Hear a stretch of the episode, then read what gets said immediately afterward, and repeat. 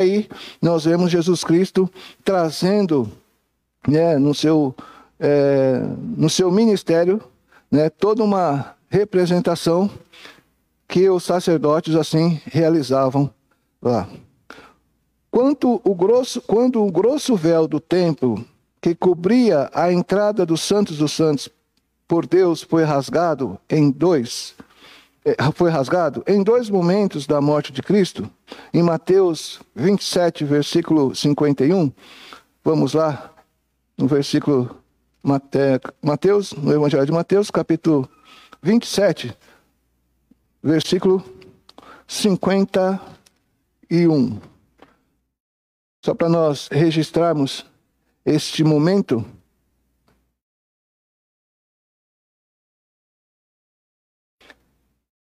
Mateus 27, versículo 51.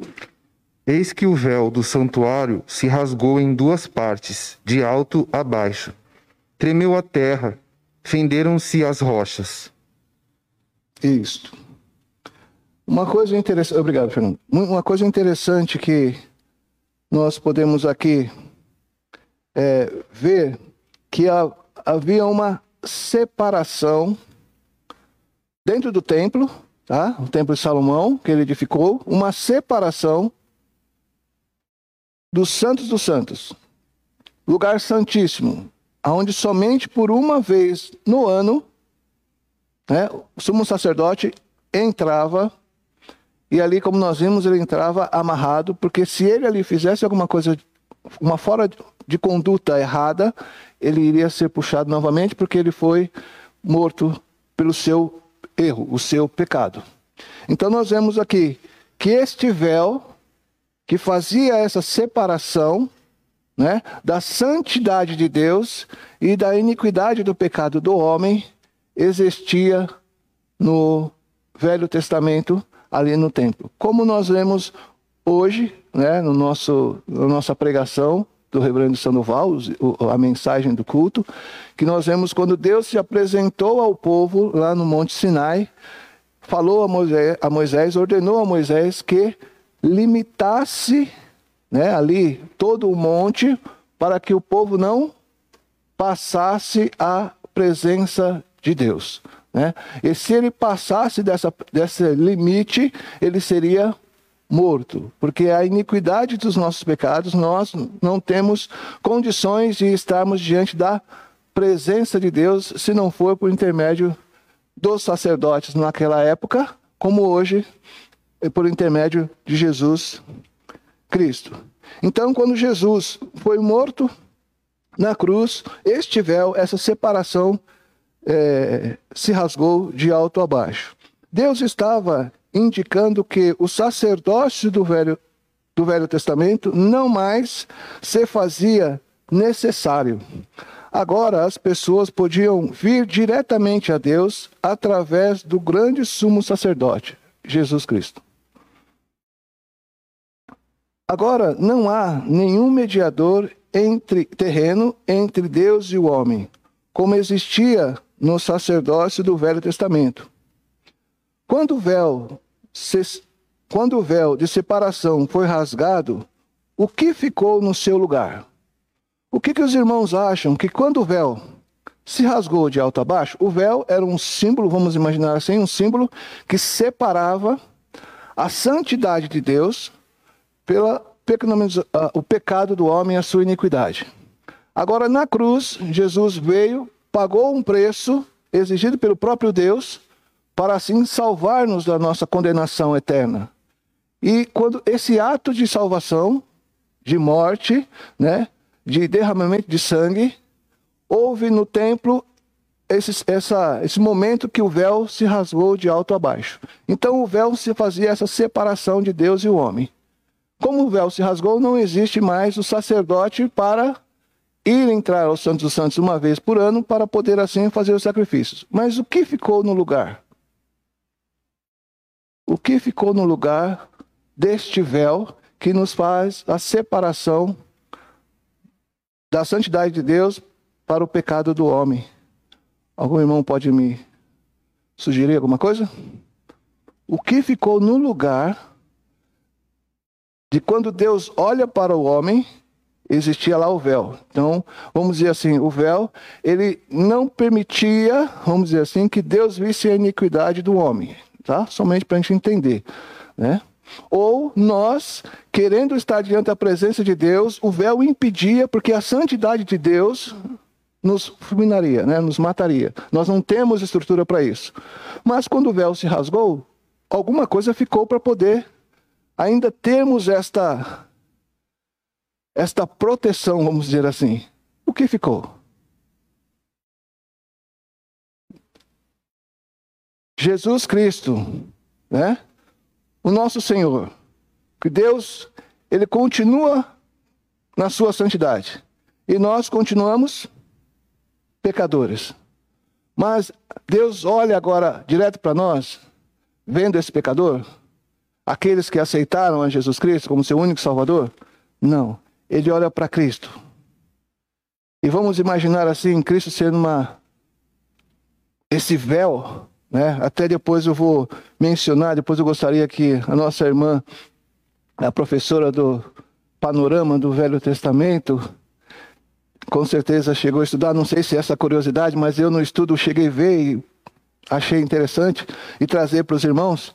Mas Deus agora olha a Jesus e vê né, nós como santos, separados para o ministério do sacerdócio real. Irmão William, quer usar aqui para poder, poder sair lá para os irmãos? É, para sair na,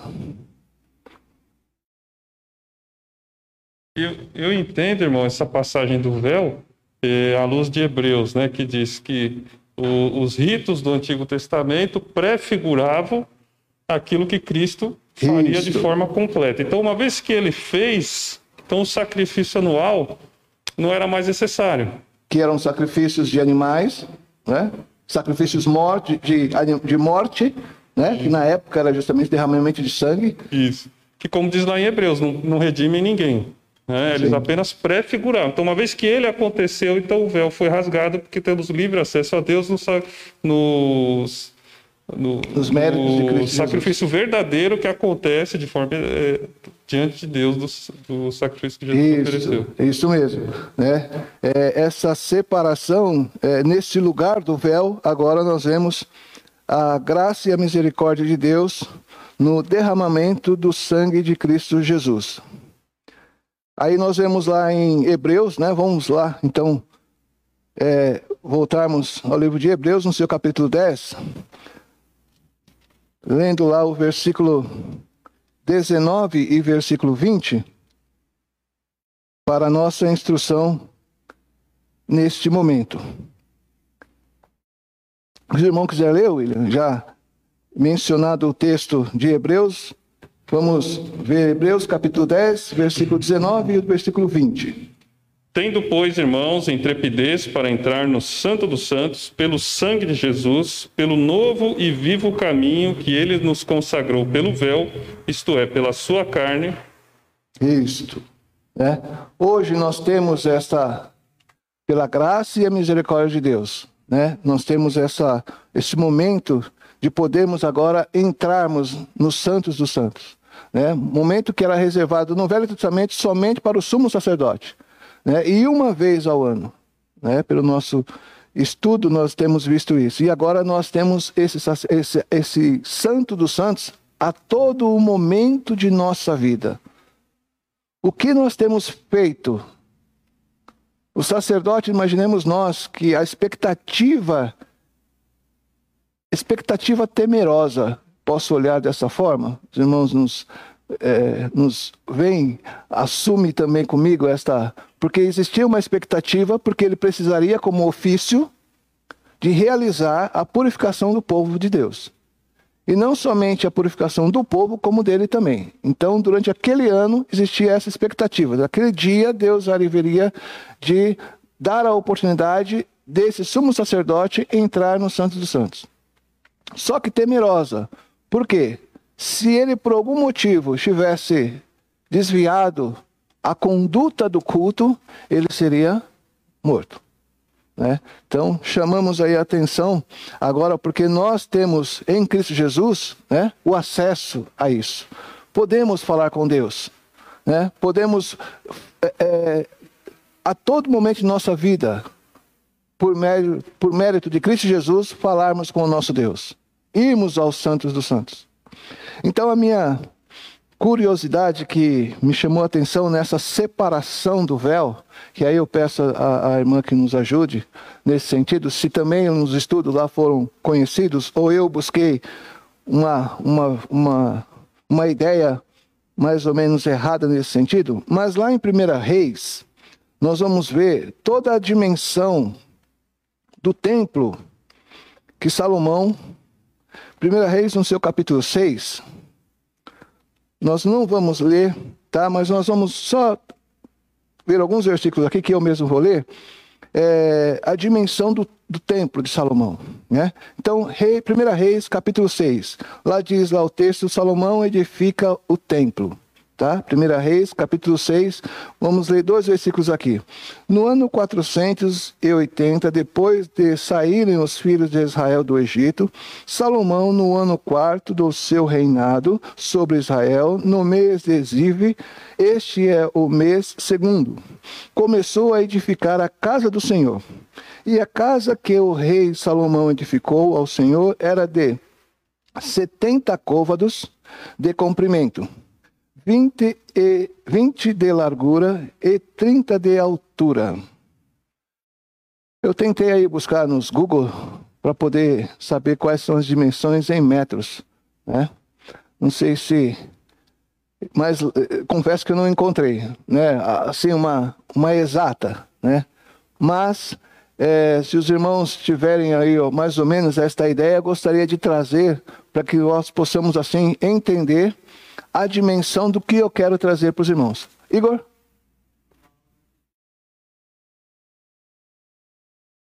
Um côvado 30 centímetros. Aí, isso, imaginemos aí 210 metros diante do que o, o nosso irmão Igor nos colocou, de comprimento do templo. Aí temos a largura, 20 côvados, e a altura, 30 côvados. côvados.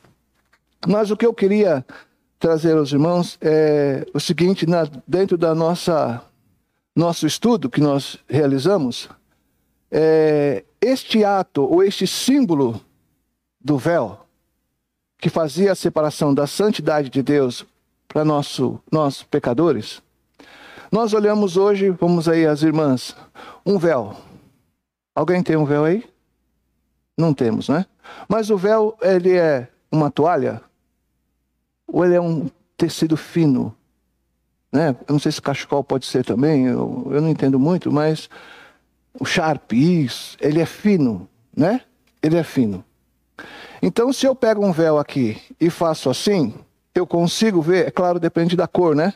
Eu consigo ver vocês, ou pelo menos uma silhueta de vocês, eu vejo. Vamos imaginar agora voltando lá na, no Templo de Salomão. Será que este véu que nós é mencionado nesse texto era um véu transparente? Para nós hoje é, né? Um, um, tecido fino, né? Eu não posso falar que isso aqui é um véu, né? Mas se eu pegar um, um tecido mais fino, olhar, não, isso aqui é um véu e bonito, tal, de cor tal. Lá ele era transparente, este véu. Em casa, em casa nós temos uma cortina na sala e à noite essa cortina é grossa, né, para nós, né? Mas de dia ela parece um véu, porque a claridade do, do dia, do sol entra e, acaba com toda a escuridão que está dentro da sala. Então eu fui atrás desse, de, dessa ideia do que seria esse véu, né? Êxodo capítulo 20, eh, desculpa, Êxodo capítulo 26, ele nos traz algumas orientações de como foram feitas, tá? Nós não vamos ler, mas como foram feitas. Depois os irmãos olham aí, é, recordam aí os, o, o, as aulas do panorama do Velho Testamento, é, como foi feito cada trabalho das cortinas deste véu e todo o ornamento do templo de Salomão. Eu quero trazer a importância disso, tá? Desse símbolo, né? E aí eu cheguei a uma conclusão que o véu, ele tinha, no meu estudo aqui, na orientação do Igor aí, tinha 18 metros de altura no templo, o véu. E esse véu, ele não era transparente. Não era transparente. Porque senão a santidade de Deus viria para os meus limites. Então, na verdade, nós nem poderíamos estar no templo, porque a santidade de Deus ia tomar conta de tudo, porque o véu não seria possível isso. Mas nós vemos lá que toda a estrutura deste, deste véu de linho, e, e aí vai falando de que, que era isso, que era aquilo, como é feito as argolas, como vai ser puxado de ouro, isso, aquilo, aquilo outro. Eu cheguei a um estudo, não sei se é, ver, é verdade ou chega próximo, mas esse véu ele tinha uma grossura de 12 centímetros. O véu. Simbolizando que a santidade de Deus nunca iria passar daquele limite que ele nos concedeu. Eu, sacerdote, o sumo sacerdote, estaria ali seguro para, na autorização de Deus, ele aí sim entrar no Santo dos Santos. Então, no estudo que eu vi, falava que o véu tinha 18 metros de altura, nós temos aqui 30 côvados de altura do templo, como também né, a sua espessura. Pelo que eu entendi, saía a 18, é, a 12 centímetros, muito grosso. Retorcido, né? Essa ideia dá que, opa, a coisa dobra aí de tamanho. Mas todos os ornamentos que foram é, é, colocados nesse véu, o estudo que eu cheguei a fazer aqui, os irmãos aí, não sei se a Regina tem alguma orientação nesse sentido, mas chegou a 12 centímetros. Depois os irmãos buscam aí, tentam ver com os pastores se realmente essa linha, ou meus irmãos me perdoem nessa questão, mas a representação da santidade de Deus nesse momento que nós colocamos. Então eu quis trazer isso como é, uma, uma observação para que nós assim entendamos a santidade de Deus na nossa vida, como também na vida do, do povo no passado, e a nós, como sacerdotes, hoje, nós realizamos este ofício. Nós podemos ver lá em Isaías, no seu capítulo 6, do versículo 1 ao versículo 7, Isaías tendo a visão né, do seu chamado. Então nos diz assim: No ano da morte do rei Uzias, vi o Senhor assentado sobre um alto sublime trono, e as abas de suas vestes enchiam o templo. Serafins estavam voando por cima dele, cada um tinha seis asas, com duas cobriam o rosto, com duas cobriam seus pés, com duas voavam, e clamavam uns para os outros, dizendo: Santo, Santo, Santo é o Senhor dos exércitos. Toda a terra está cheia da sua glória. As bases do linear limiar se moveram à voz do que clamava, e a casa se encheu de fumaça. Então disse eu, Isaías: Ai de mim, estou perdido, porque sou homem de lábios impuros, habito no meio de um povo de impuros lábios, e os meus olhos viram o Rei, o Senhor dos Exércitos. Então, podemos, nesta ideia, né, ver que, que Isaías, nesse momento, né, ele disse: Ai, morri. Né? Por quê? Porque eu vi né, o Senhor Deus, o Rei dos Reis. Né? O véu né, não foi perfeito para poder me impedir de ver. Então agora o que me resta é morrer. Então nós vemos Isaías entendendo né, esta, esse, esse véu, esse símbolo que se colocava ali diante do povo para que a santidade de Deus não viesse à presença do povo, como também a iniquidade do homem diante de Deus. Então haveria esse limite. Bom, vemos então que o sacerdote, né, ele era chamado por Deus, né, não se intitulava, ele era chamado por Deus, porque Deus conhecia o seu coração e, e, e dentro disso Deus exerceria a vontade dele. Uh, o exercício era oferecer do sacerdote, era oferecer sacrifícios que agradavam a Deus. Todo o papel do sacerdote precisava agradar a Deus. É? Todo momento, todo rito, toda a, a, a, sua atitude precisava agradar a Deus. Vemos como é, o sacerdote apontava para Cristo, para o ministério de Cristo, né?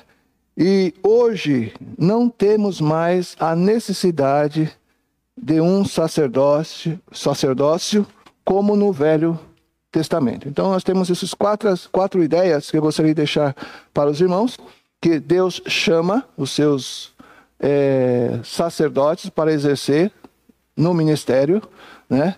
Nós vemos lá que Deus separou uma nação, tribo de Levi, para exercer esse trabalho no culto, e Deus até hoje também chama os seus para exercer. Esse exercício é um sacrifício lá na época, o sacrifício de morte, né? Se decolava ali os, os animais e espargia ali no, no templo, no, no, no, no altar, né? Mas hoje, para nós, nós somos sacrifício vivo santo e agradável a Deus, que é o nosso culto racional, razão, entendimento, né? Renovando as nossas mentes para este culto racional. Ele aponta, né, no passado apontava para Cristo, hoje não, não, nós, nosso sacerdote não aponta mais para Cristo, mas fala de Cristo.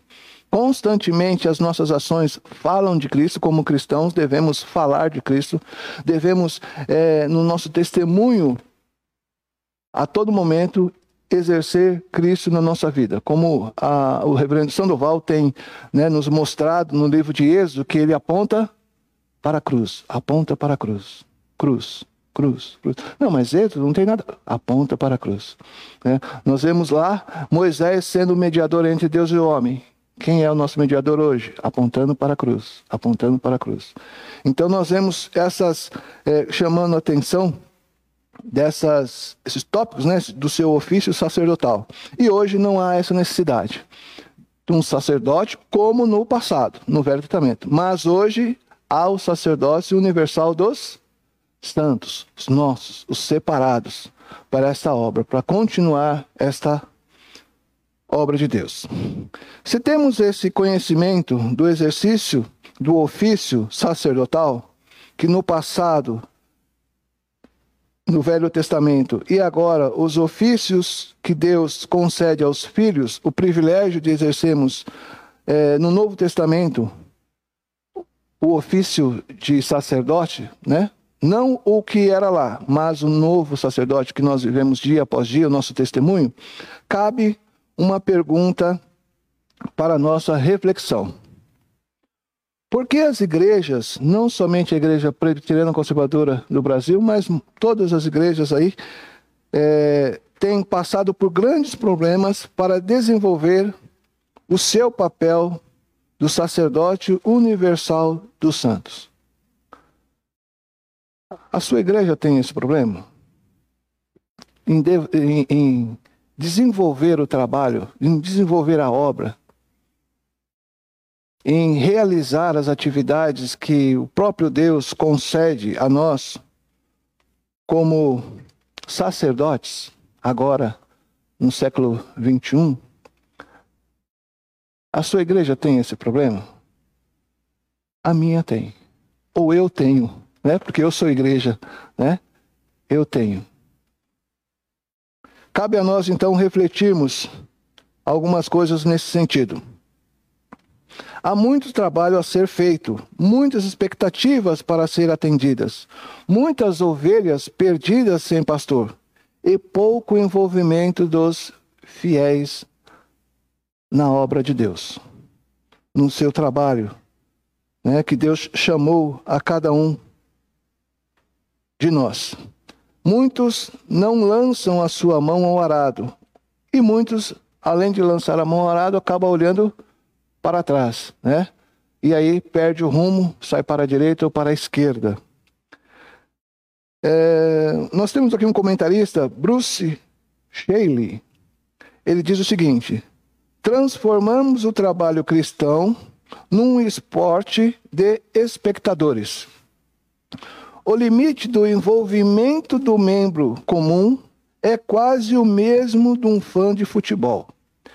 Então ele está tentando aqui nos chamar a atenção para esta ideia, que olha, é, aqueles que vão lá no campo de futebol, né, participar lá, torcer para o seu time, alguma coisa nesse sentido, a vida cristã hoje tem sido parecida com isso. Né? Que o, o, esse limite né, de envolvimento tem sido tão pouco que ele é, compara é, a uma partida de futebol, um fã que tem aí os seus times.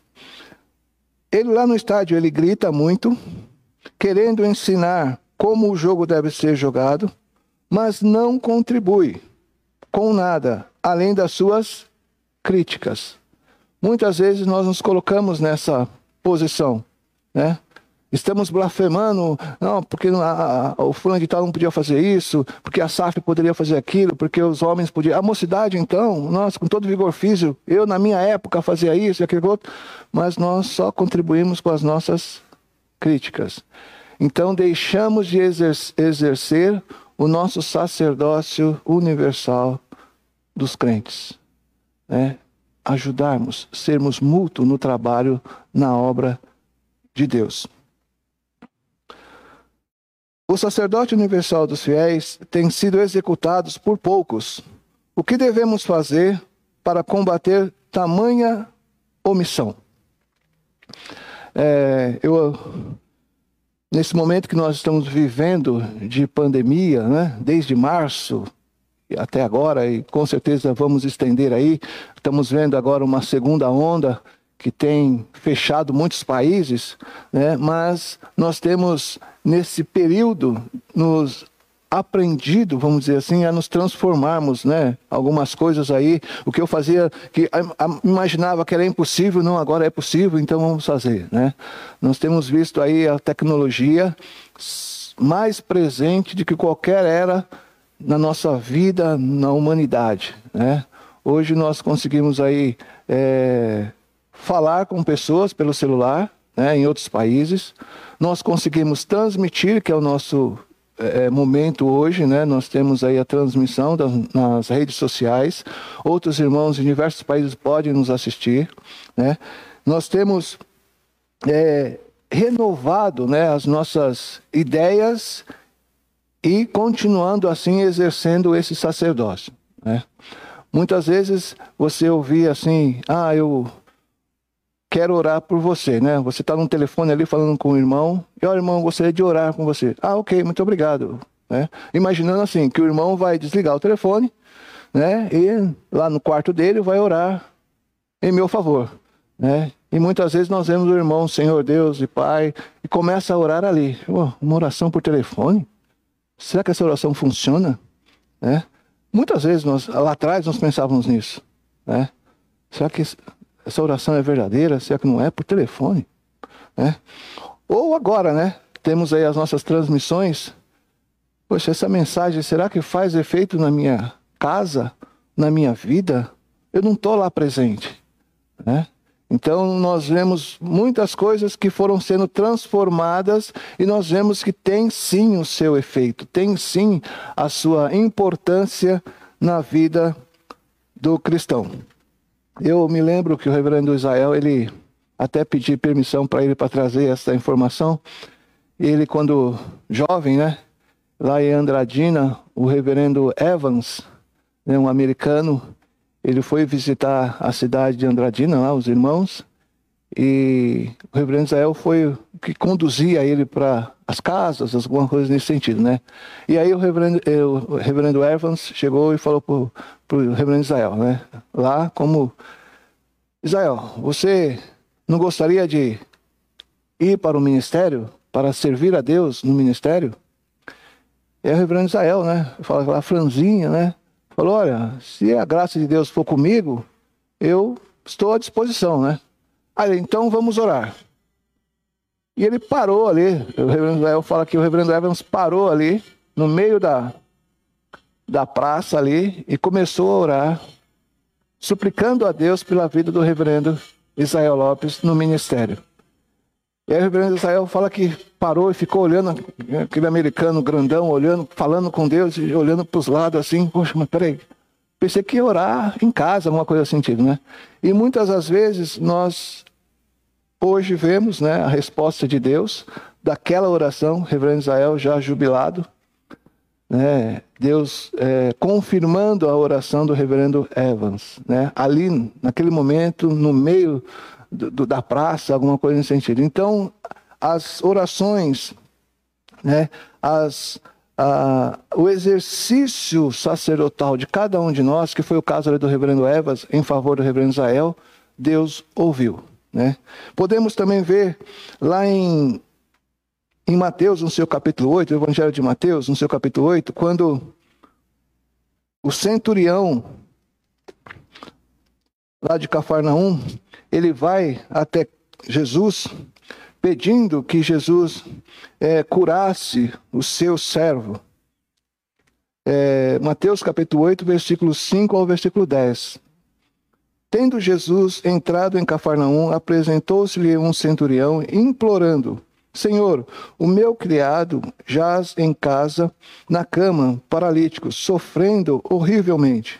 Jesus lhe disse: Eu irei curá-lo.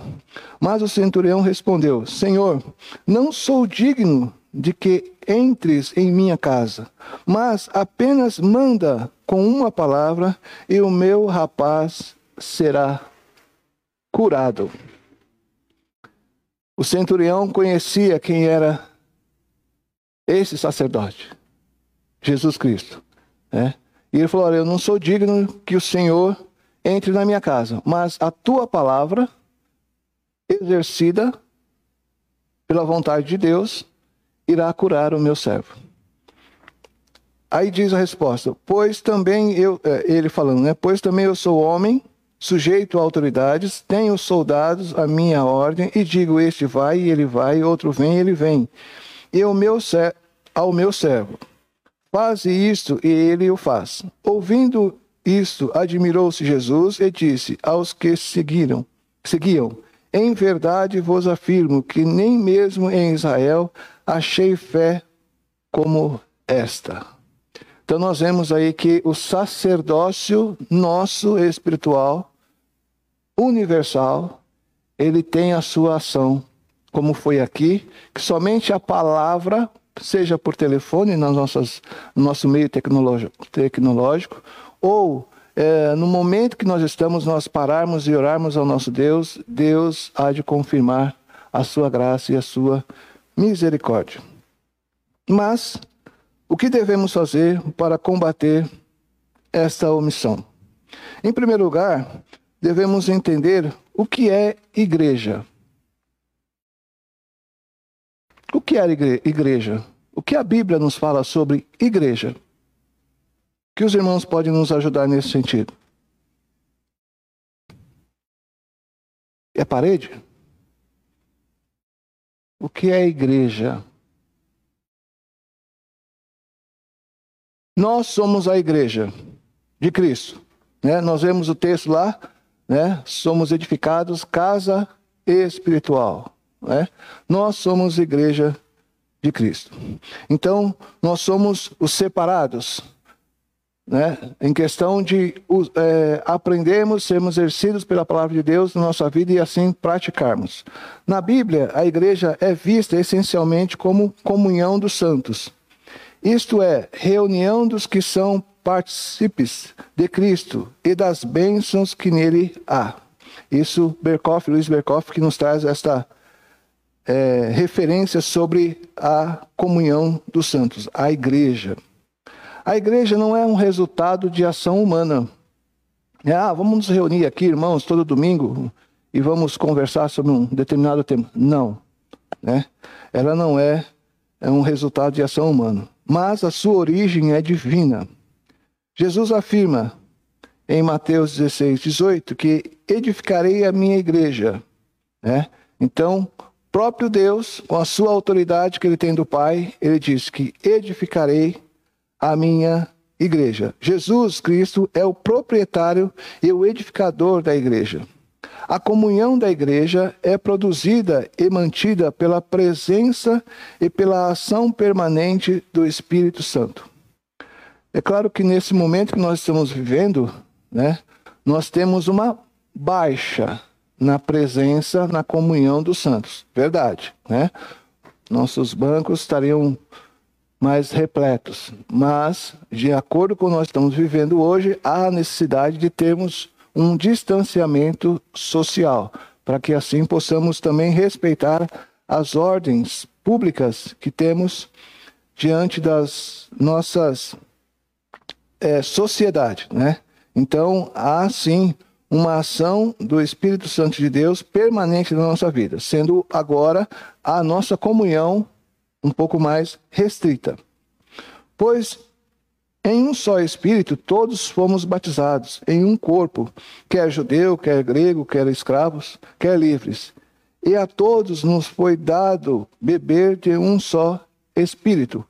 É, Paulo nos fala isso em 1 Coríntios, capítulo 12, versículo 13. A igreja é o povo de Deus.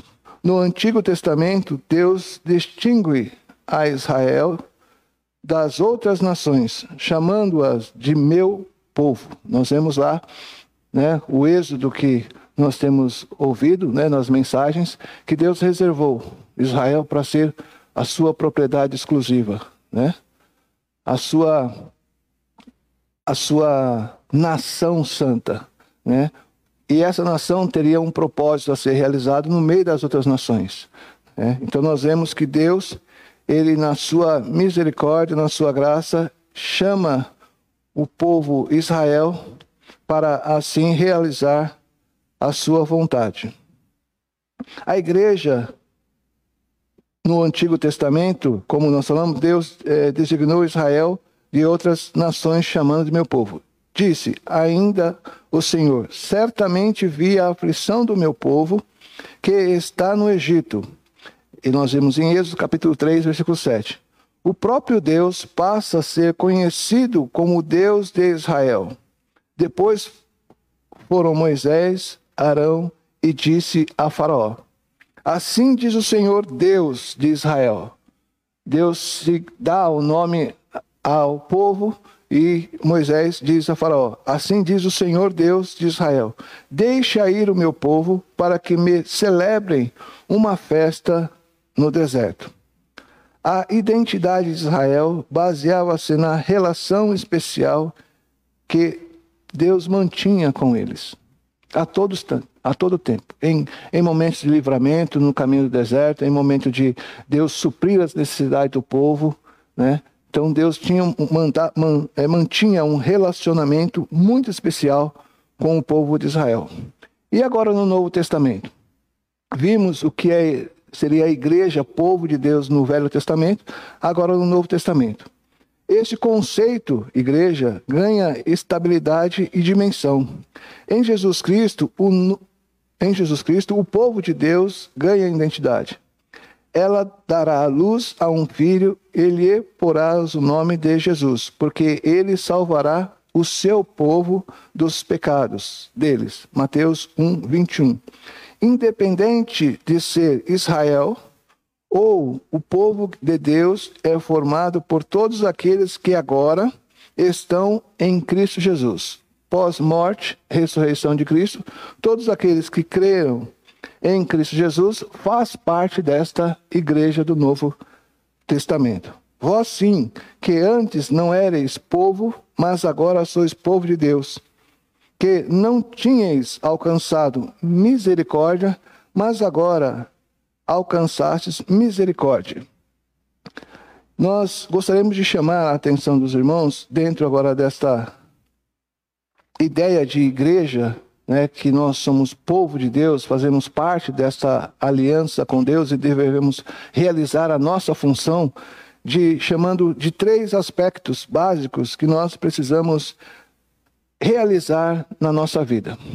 Como nós vimos, Deus chamava o seu sacerdote para exercer a função.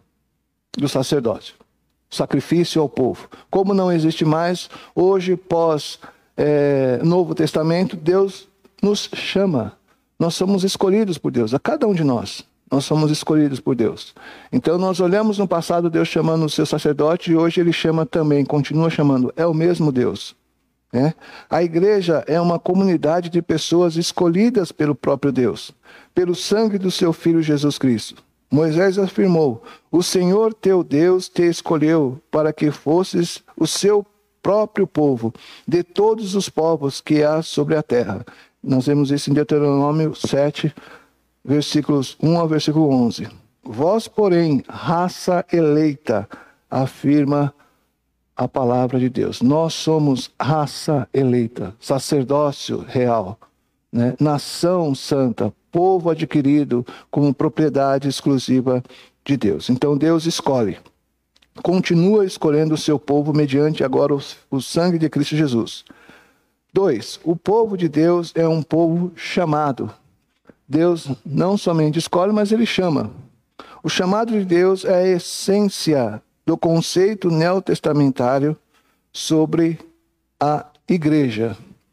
Eclesia, né? Igreja, eclesia, nós temos aí o significado que é a comunhão dos santos, né? Os chamados para esta realização sacerdotal, né? Então nós temos aí eclesia, que é a palavra que nos traz a memória de sermos como assembleia, a Assembleia dos Santos. Não somente nós, mas uma grande Assembleia dos Santos. Que em cada momento, em cada igreja, em cada é, lugar que o Senhor tem lançado, exerce o seu papel sacerdotal como igreja, como povo, como propriedade exclusiva de Deus. Então Deus escolhe e Deus chama. O povo de Deus é um povo comprometido com o reino de Deus. Nós precisamos ser comprometidos com o reino de Deus. Como nós devemos combater, como foi colocado aqui, né, a, esta ideia de omissão, muitas vezes, ou sobrecarregar né, determinada pessoa, porque não tem outras pessoas que podem fazer esse trabalho, até tem, mas muitas vezes as pessoas não se acham qualificadas, mas é Deus quem qualifica, né? Ele chama, escolhe, justifica, né, a cada um de nós. E aí nós vemos que nós como cristãos devemos ser comprometidos com o reino de Deus. A todo momento. Né? A todo instante. Ah, mas eu não sei fazer, mas você sabe fazer outra coisa. Ah, mas eu não sei fazer outra coisa. Não, mas alguma outra coisa você sabe fazer. Né? Nós temos sempre um papel no, na obra de Deus a ser realizada. Né? Nessa expectativa de um balanço que nós devemos fazer de 2020, né? e muitas vezes esse, há uma, uma certa ideia, né? o reverendo Sandoval tem combatido isso, de nós riscarmos 2020, porque 2020 deixa para lá e vamos ver 2021. Não. Há bênçãos de Deus diárias em 2020. Né? Há bênçãos, há planos, há propósitos de Deus sendo cumprido em 2020. E o que nós devemos é olhar os propósitos de Deus na nossa vida e agradecermos a Deus por esses propósitos, né? Soberanos de Deus que Deus tem realizado dia após dia sobre nós. Mas nós precisamos fazer a nossa parte. Como reino, nós precisamos realizar a nossa parte.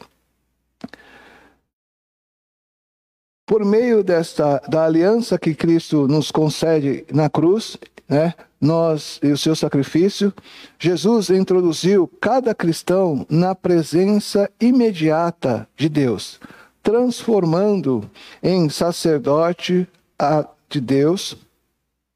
Cada pessoa que faz parte da igreja foi chamada, foi escolhida por Deus para exercer um ministério. Jesus Cristo, por causa do seu sacrifício, fez seus seguidores sacerdotes de Deus, isto é, pessoas cujo serviço Deus aceita. É, nós vemos outras pessoas realizando diversas obras. Deus não aceita. Deus só aceita as obras daqueles que são chamados, são escolhidos por Ele. E somos nós. Mas muitas vezes nós não realizamos as obras. somos exortados né, nesta manhã para que assim possamos, como parte desta aliança, realizarmos as obras que o Senhor Deus mesmo nos chamou, nos escolheu para que assim realizássemos. Aquele que nos ama e pelo seu sangue nos libertou dos nossos pecados e nos constituiu reino sacerdote para o seu para que Deus e Pai nos executa as suas funções, a sua, o seu decreto na nossa vida, devemos nós continuarmos firmes, né, buscando na sua palavra este intento de sermos, de realizarmos a vontade de Deus na nossa vida. Deus não faz separação entre filhos. Todos os são sacerdotes pois não há diferença de identidade entre filhos de Deus. Há sim uma distinção de papel, na maneira que cada servo, cada serve um ao outro. Mas quais são os sacrifícios oferecidos pelo cristão no exercício do seu sacerdócio? Ok, eu entendi. Né? O povo de Deus no passado, o sacerdote fazia o seu, as suas, o seu ofício. Hoje eu também tenho o meu ofício de sacerdote a ser realizado. Né? Uh, sei que num ato de Cristo ter morrido na cruz, ele me dá o acesso a Deus Pai e agora eu preciso realizar a minha parte dessa aliança, né, como nós vimos aqui. Mas quais são os sacrifícios vivos, santo e agradável a Deus, que é o nosso culto racional a Deus. Não é só aqui na igreja, em todo momento de nossa vida. Né? Nós olhamos lá, é, quando o bom samaritano, né, toda aquela passagem do bom samaritano, nós vemos que o próprio sacerdote, preocupado em ir à igreja para prestar culto a Deus ali, ele passa de longe daquela pessoa que estava foi assaltada, que foi é, afligida, na preocupação de ir para a igreja. Mas o seu culto estava ali, naquele momento. Ele não olhou dessa forma. Ele passou, não, eu preciso ir para a igreja porque é lá que os irmãos estão me esperando. Sim, estavam esperando. Mas nesse momento que ele estava passando ali diante daquele homem, como sacerdote, ele precisaria prestar esse culto a Deus. Então, não somente na igreja, mas em todo momento da nossa vida, nós devemos exercer esse sacerdócio, porque nós somos separados para isso. Então, lá, vamos. Alguns que eu achei interessante realizarmos aqui, é, diante do nosso exercício sacerdotal. Ser um sacrifício espiritual agradável a Deus. Todos os atos da nossa vida precisam ser agradáveis a Deus. Né? É, Paulo, ele diz, né, roga a Deus, né, rogo-vos, pois, irmãos, que apresenteis o vosso corpo por sacrifício vivo, santo e agradável a Deus, que é o vosso culto racional. Razão. Em todo momento nós temos razão e nós realizamos. Então, sacrifício espiritual agradável a Deus. Sacrifício de louvor, né? Hebreus capítulo 13, versículo 15, nos fala sobre isso. Sacrifício de trabalho pelo próximo, né? Muitas vezes nós deixamos o próximo de lado e olhamos para nós. Não, precisamos olhar para o nosso próximo. Né? Nós vemos o próprio Deus resumindo os seus, os, a sua lei em dois: amarás a Deus sobre todas as coisas e ao próximo como a ti mesmo. Ti mesmo. Devemos exercer este papel também no nosso sacerdócio, na nossa vida. Outro, sacrifícios da nossa vida como ofertas a Deus. Também nós vemos lá Paulo em Romanos, no seu capítulo 12, versículo 1, onde nós lemos, né, que a nossa vida é uma oferta de sacrifício a Deus. Finalizando nosso estudo nesta manhã, né, o que nós gostaríamos que a nossa proposta né, de chamar a atenção para os privilégios que nós temos, sim, como filhos de Deus, pois temos livre e direto acesso à presença de Deus, não como no Velho Testamento, mas pelo intermédio do sangue do nosso Senhor e Salvador Jesus Cristo. Né? Tendo Ele como nosso mediador, né, sumo sacerdote, possamos nós exercer a nossa função. O nosso